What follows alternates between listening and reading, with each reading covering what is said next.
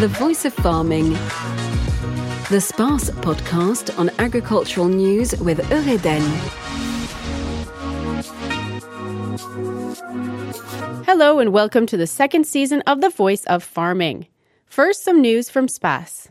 Exhibitor registration for SPACE 2022 has already shown that this year's fair looks set to be the most important event of the fall season for professionals in all areas of the farming sector. We'll see you there from September 13th to 15th at the Parc Expo in Rennes. The French farming industry has suffered from the healthcare and economic crises linked to the COVID 19 pandemic. Now, the war in Ukraine is raising new uncertainties for the agricultural sector. What is the current situation for the market, and is it already feeling the impact of the invasion? To learn more, Vincent Chatellier, an economist and researcher at the National Institute for Agricultural, Food and Environmental Research, offers some analysis. Hello. Bonjour. Hello. Before we talk about the conflict in Ukraine, it's important to give some context to learn more about how the farming and agricultural markets are doing at the moment. France is the leader in European agriculture, but there has been an accumulation of major events since 2008, like the COVID 19 pandemic and the war in Ukraine, which have created new challenges. What is the place of animal production in the globalization of the farming industry? Alors, à l'échelle internationale, At the international level, the total world trade of agri-food product reaches 1 billion 100 million euros per year. 1100 milliards d'euros par an d'échanges entre les pays du monde. It is the total between the countries of the world, excluding the trade between European countries. Animal production, in the strict sense of the term, represents about 17% of that world trade. Commerce mondial. En fait, le commerce mondial. First and foremost, the agri-food world trade is based on crop production and soya euh, ranks first in traded crop production. Et, et évidemment, le soja est, est utilisé. pour- Most of the soya is used as animal feed, so the weight of animal production in world trade of 17% must be added to the crop production trade. Ajouté avec tous les commerces It's very important to realize Et ce qui est très important de that the EU plays a major role in that market. L'Europe, elle a une place de choix aujourd'hui. Nowadays, EU has an excess of animal production that reaches 40 billion euros, Excédent commercial en production especially in the milk production sector, 20 billion. Et puis dans le secteur de la viande porcine. and in the pork meat sector. Europe now ranks first in the world, way ahead of the number two, New Zealand, with a trade balance of qui fait 15 une billion. 15 milliards. Puis ensuite, vous avez le Brésil, euh, 14 milliards, l'Australie et les États-Unis. Then there is Brazil with 14 billion, followed by Australia and the US. So Europe finally managed to improve its balanced euh, trade in animal lié au fait production, qu'il y a trois and this is mainly due to the fact that euh, three major areas in the world have increased animal production imports. De manière extrêmement claire, c'est la Chine. The first one is China with 40 billion deficit in animal production. Japan comes second with 13 billion in imports, and UK is number three with imports of 8 billion. Un déficit de 13 milliards. Et également, Production trade is growing fast and has tripled since 2018. Euh, avec The European Union has been Donc, en doing fait, very well. euh, c'est un commerce euh, qui se développe, qui a été triplé, le commerce des productions animales depuis euh, les années 2000, dans lequel l'Union européenne a plutôt euh, bien tiré son épingle du jeu. It's a business that's developing. But we know, Vincent Chatelier, that the market is affected by the evolution of geopolitical situations. Knowing what we do about what's happening at the border of the European Union, what is the impact of the war in Ukraine on the grains market? Alors euh, effectivement, c'est un thème d'actualité. Euh, Aujourd'hui, ce qu'il faut, enfin, il faut prendre garde quand même parce que nul ne connaît ce que seront les récoltes de l'été 2022. It is indeed a current issue, but today we must be careful anyway because no one knows what the summer 2022 harvest would be like. There is no reason why Russia, for example, would not harvest its cereals, and we have doubts about the intensity of the Ukraine harvest. It's difficult to predict, but overall we should keep our cool and not get carried away.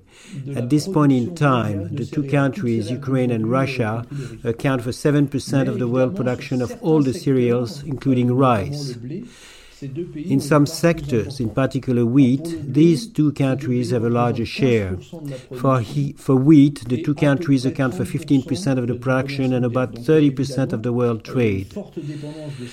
Obviously, there is a strong dependence of some countries, especially poor countries, that are net importers. I think of Egypt, which is the number one importing country. 85% of its imports come from the two, these two countries. So there is an emergency for these countries as there are more dependent countries like Turkey, Morocco, Tunisia, and Lebanon. Even if the volumes are much lower than in Egypt, these countries are very dependent. Secondly, Russia and Ukraine have traditionally played a very important role in a more exclusive market, the sunflower production. Sur, un secteur plus, plus fermé, plus, plus petit, qui est le secteur du tournesol. Et aujourd'hui, on peut estimer. Today, it can be estimated that almost three quarters of the sunflower oil trade is dominated worldwide by Ukraine, and this will be obviously lead to shortage. As far as the European Union is concerned, we are not at all dependent on Russia for cereals. We are mainly dependent on Ukrainian grain corn. We import about 10 million tons of grain corn every year. It doesn't come to France. It goes first to three European countries. First the Netherlands, second Spain, and third Italy. France is less dependent than the others. Still, there is an urgent need to meet the needs of North America, African countries in 2022, with prices that will be seriously disrupted by the inflation and risk of the harvest appropriation by a number of richer countries on a global scale. Euh, qui vont être aujourd'hui beaucoup chamboulés par le risque et l'inflation aussi qui existe sur les prix par le risque quelque part d'une appropriation euh, des, des, récoltes par euh, par un certain nombre de pays à l'échelle de la planète qui pourraient être plus, plus riches pour le faire. Any ideas on how to adapt? Euh, pour s'adapter à, à, cette situation, euh, oui, oui, oui, bien sûr. Euh, alors, il y, y, a des adaptations qui se font, si vous voulez, à l'échelle française, à l'échelle européenne et à l'échelle mondiale. Il ne faut pas, comment dire, confondre les trois niveaux. It is necessary to adjust to new conditions on the French scale, on the European scale, and on a global scale. The three levels should not be confused in France. Considering what is happening in Ukraine, it's important to support the breeders stuck by price increases. The French agriculture resist, resilient plans was released on March 16 with a number of actions that were taken, including a very important one, the granting of 400 million euros for the next four months, starting March 15, to support the breeders that are the most dependent on animal feed. And then there is another pending issue in France. It is the EGalim law, because this spectacular increase in production costs must be offset by an increase of food product selling prices, which will trigger an inflation in food prices. For me, we have to ensure that our agriculture is not blocked by the current situation. This is what will be done in France. Permettre à l'agriculture de ne pas être trop coincée par ce qui se passe. Alors ça, c'est au niveau français. Mais il y a un autre point, c'est les adaptations de la politique agricole commune au niveau européen. But there is something else, the adjustment of common agricultural policy at the European level. There have been many debates, probably particularly, particularly on fallow land, i.e., putting fallow land back in production. I think that is not necessarily the right tool, and I think that it's more important for Europe to join forces with the major cereal production countries in the world, Australia, the US, and Canada, to develop a stock management strategy, especially regarding the poorest countries in the world. Euh, et d'avoir une, une, une vision à très court terme. We are concerned by the very short term situation, but I do not think that in Europe we should completely reconsider the objectives of the Green Deal because of the Ukrainian crisis. There are community measures to reduce the use of pesticides, to have a more economical use of entrants, and this is still relevant today. We can see that the dependence of European agriculture on fertilizers and the Green Deal will not disappear under the pressure of this war. We don't know how long it will last, but we must find solutions for the poor countries and this is really important now. Euh, mais il faut trouver vraiment des adaptations euh, ciblées pour les pays pauvres. C'est ça qui est très important aujourd'hui. Let's see if we can understand the importance of the Russia Ukraine conflict. If we look more closely at the French livestock sector specifically, what is its contribution to the agri food business in France? Bon, la, la Russie, c'est pas, euh, c'est vraiment pas un, un gros client. Ça n'est plus un gros client euh, pour la France. Russia is no longer a big client for France or Europe. If we look at the position of France since the Russian embargo of July 2014, it reduced the number of products exported to that country, including cheese. Today, Russia is France's 24th largest client. It accounts for less than 1% of all our exports. From a supply point of view, Russia is not an important supplier to France. It is our 40th largest supplier, and Russia supplies about 0.3% of France's agri-food imports. In fact, France has limited trade relations with Russia, with a positive trade balance of 300 million euros for France, and overall it's not of a strategic importance. The Ukraine and Russian war has an impact on prices, but there is no risk of losing an important market. Ukraine is a supplier to Europe and it is an important supplier of cereals, in particular and marginally in chicken. It's France's 30th client. Ukraine is not a major supplier of France either and ranks as France's 20th supplier. We have a slightly negative trade balance of uh, 200 million euros with Ukraine. But if we look at the impact on French farmers, we must be concerned by a sharp rise of prices and not by a loss of the Russian and Ukrainian markets, as our trade level with them is, has dropped substantially. Les enjeux euh, de la crise du moment pour les agriculteurs français passent beaucoup plus par le canal des prix que par le canal d'une perte de marché Euh, vis-à-vis -vis de ces deux pays avec lesquels nos relations commerciales sont euh, euh plutôt, euh, plutôt faibles. As you said, the price of grains has shot up. It's also the case for raw materials and inputs. As a result, there's been a huge rise in expenses for farm owners and especially breeders. Vincent Chatellier, if we look specifically at the cost of grains, what strategy are you adopting in order to deal with this trend? Bah D'abord de garder aussi de l'optimisme parce que des crises on en a déjà connu. First of all, we must remain optimistic because we have already experienced crises. I remember the 2008-2009 crisis with a surge in price followed by the steep price drop. La crise des prix que nous traversons elle est liée aussi pour partie à la, à la, spéculation sur les marchés internationaux. It must be clear that the current price crisis is linked to international speculation and not to a proven unbalance between supply and demand. For now, Russia, Russia and Ukraine account for 7% of the world's cereal production. Their production may drop this year, but we will see if the climatic conditions will let the world cereal production stabilize. We have to be careful about price shocks that are much more brutal than supply and demand shocks. Our priority is to support farmers, particularly highly dependent farmers such as the pig or, pig or poultry sector, with cereals account for 60 to 70 percent of the feed and production costs. So we must help them get through the crisis, and that's the first point. The second point is to help poor countries. They are the ones that will be most impacted by the war in Ukraine. Concerning prices, we have to ensure collectively that prices don't go through the roof forever. Que les prix ne grimpent pas jusqu'au ciel ad vitam aeternam. On a une flambée forte. We have a strong price surge which may last a few months, maybe even a year or two years. There are also strategic issues with biofuels in the US, where there are 130 million tons of grain corn used in the ethanol industry. But when you have a price inflation on corn or grains, it may be wiser to use these products to channel other than biofuel to correct economy imbalances. No one knows if the Ukraine crisis will lead to such prices in next 10 years. Price tensions will remain controlled, but supply and demand situation.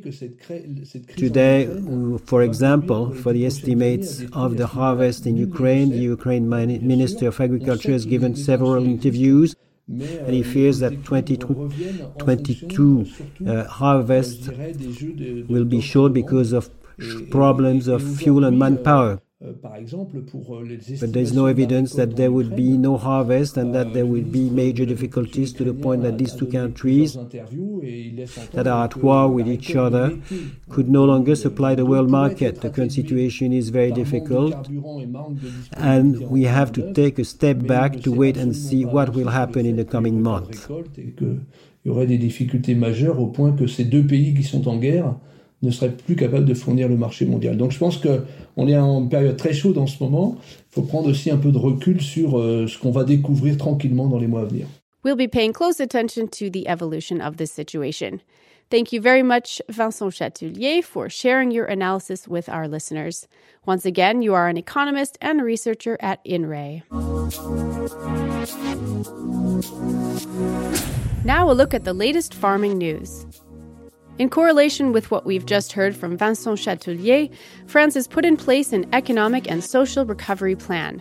It was presented in mid March by the Prime Minister to deal with the brutal price hike on raw materials as a result of the war in Ukraine. The ministry says it comes as part of a coordinated European response, with four measures dedicated to the French farming and agricultural sector. It comprises a package of 400 million euros to cover part of the cost of foodstuffs for breeders over the next four months. In addition to a measure to provide a 15 cent rebate on fuel to in addition to a measure to provide a 15 cent rebate on fuel before taxes, the government has also announced that it will reimburse the TICPE in 2021 and will provide a 25% advance payment for 2022 on demand. It can be deposited after taxes have been submitted starting May 1st. To deal with the rise in gas prices, farming, forestry, and agro food businesses are also eligible for gas and electricity aid until December 31st.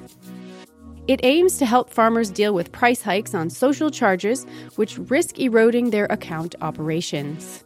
The Ministry of Agriculture has announced additional measures, such as opening new business negotiations to safeguard agro food producers and businesses, more recognition for the production of vegetable proteins, and safeguarding the fertilization campaign for 2022 by the end of the year. Staying with business negotiations, members of the agro food sector signed a commitment charter on March 31st. It will allow a renegotiation of contracts for foodstuffs produced by major brands and distributors. Retailers have promised to be flexible in their criteria for reopening negotiations with their suppliers, and suppliers have said they would justify their demands of rate increases and make a best effort to adequately provide for distributors. These clauses within the negotiations could be activated depending on the outcomes of the war in Ukraine and the avian flu outbreak. Authorities have noted an increase in outbreaks of the highly pathogenic avian influenza strain. The virus reached Europe last August and was first detected in France at the end of November 2021 in a breeder of laying hens in the north of the country. The southwest of France has since been affected, and despite hopes of a respite, large outbreaks of HPAI were found in the Pays de la Loire in February, particularly in the Vendée and the Loire Atlantique. To curb the outbreak in the west of France, control measures have been reinforced. As soon as an outbreak is detected, slaughterhouses have proceeded with preventative culling of animals within a perimeter defined by the prefecture. As soon as an outbreak is detected, slaughterhouses have proceeded with preventative culling of animals within a perimeter defined by the prefecture. They must then abide by strict measures, including the disinfection of sites, a ban on movement of poultry within protection zones, and increased monitoring of outbreak areas. Due to the increased risk, preventative measures have been put in place across the entire French metropolitan area to shelter poultry farms. Farmers have been called on to remain vigilant as France now counts nearly 2,000 outbreaks of HPAI since the beginning of April. On a final note, it's time to mark April 16th in your calendars. The Brittany Farming Organization is putting together another event to show off its local agriculture. This year, the women's handball team from Brest Bretagne has been chosen as host. Lots of activities and events representing the local agriculture are on the program starting at 6 p.m. That brings us to the end of this episode of The Voice of Farming.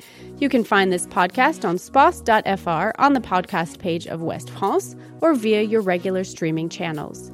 You can also check out our article on the impact of the war in Ukraine on the global grains market on the West France website. Have a great day and see you soon. The Voice of Farming. The SPACE podcast on agricultural news with Eureden. We'll be right.